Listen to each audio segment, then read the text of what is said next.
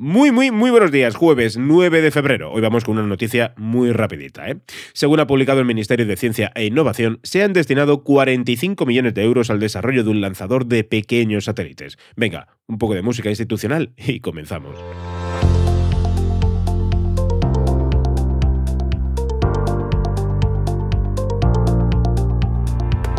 La ministra de Ciencia e Innovación, Diana Morant, ha destacado que gracias a la apuesta del Gobierno por la ciencia y la innovación, se va a capacitar a nuestro país para situarnos en el podio de los países capaces de diseñar, fabricar y lanzar satélites al espacio.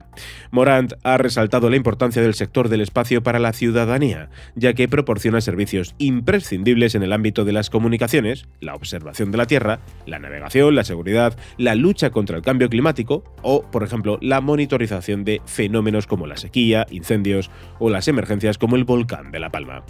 El proyecto estará financiado con fondos europeos del Plan de Recuperación, Transformación y Resiliencia en el marco del Aeroespacial.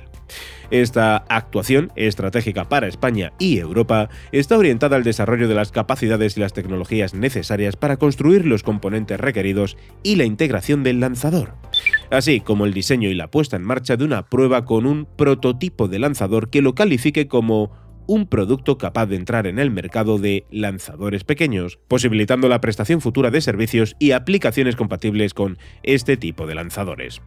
El PERTE aeroespacial movilizará más de 4.500 millones de euros para impulsar la ciencia y la innovación en el ámbito aeroespacial con el objetivo de dar respuesta a los retos del sector como el cambio climático, la seguridad global y la transición digital.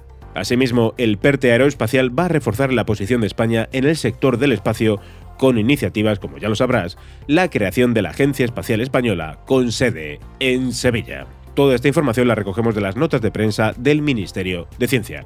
En fin, así termina el programa de hoy. Un saludo de Iván Pachi en nombre de toda la redacción de Muy Interesante. Que pases un feliz día. Hasta mañana. Chao.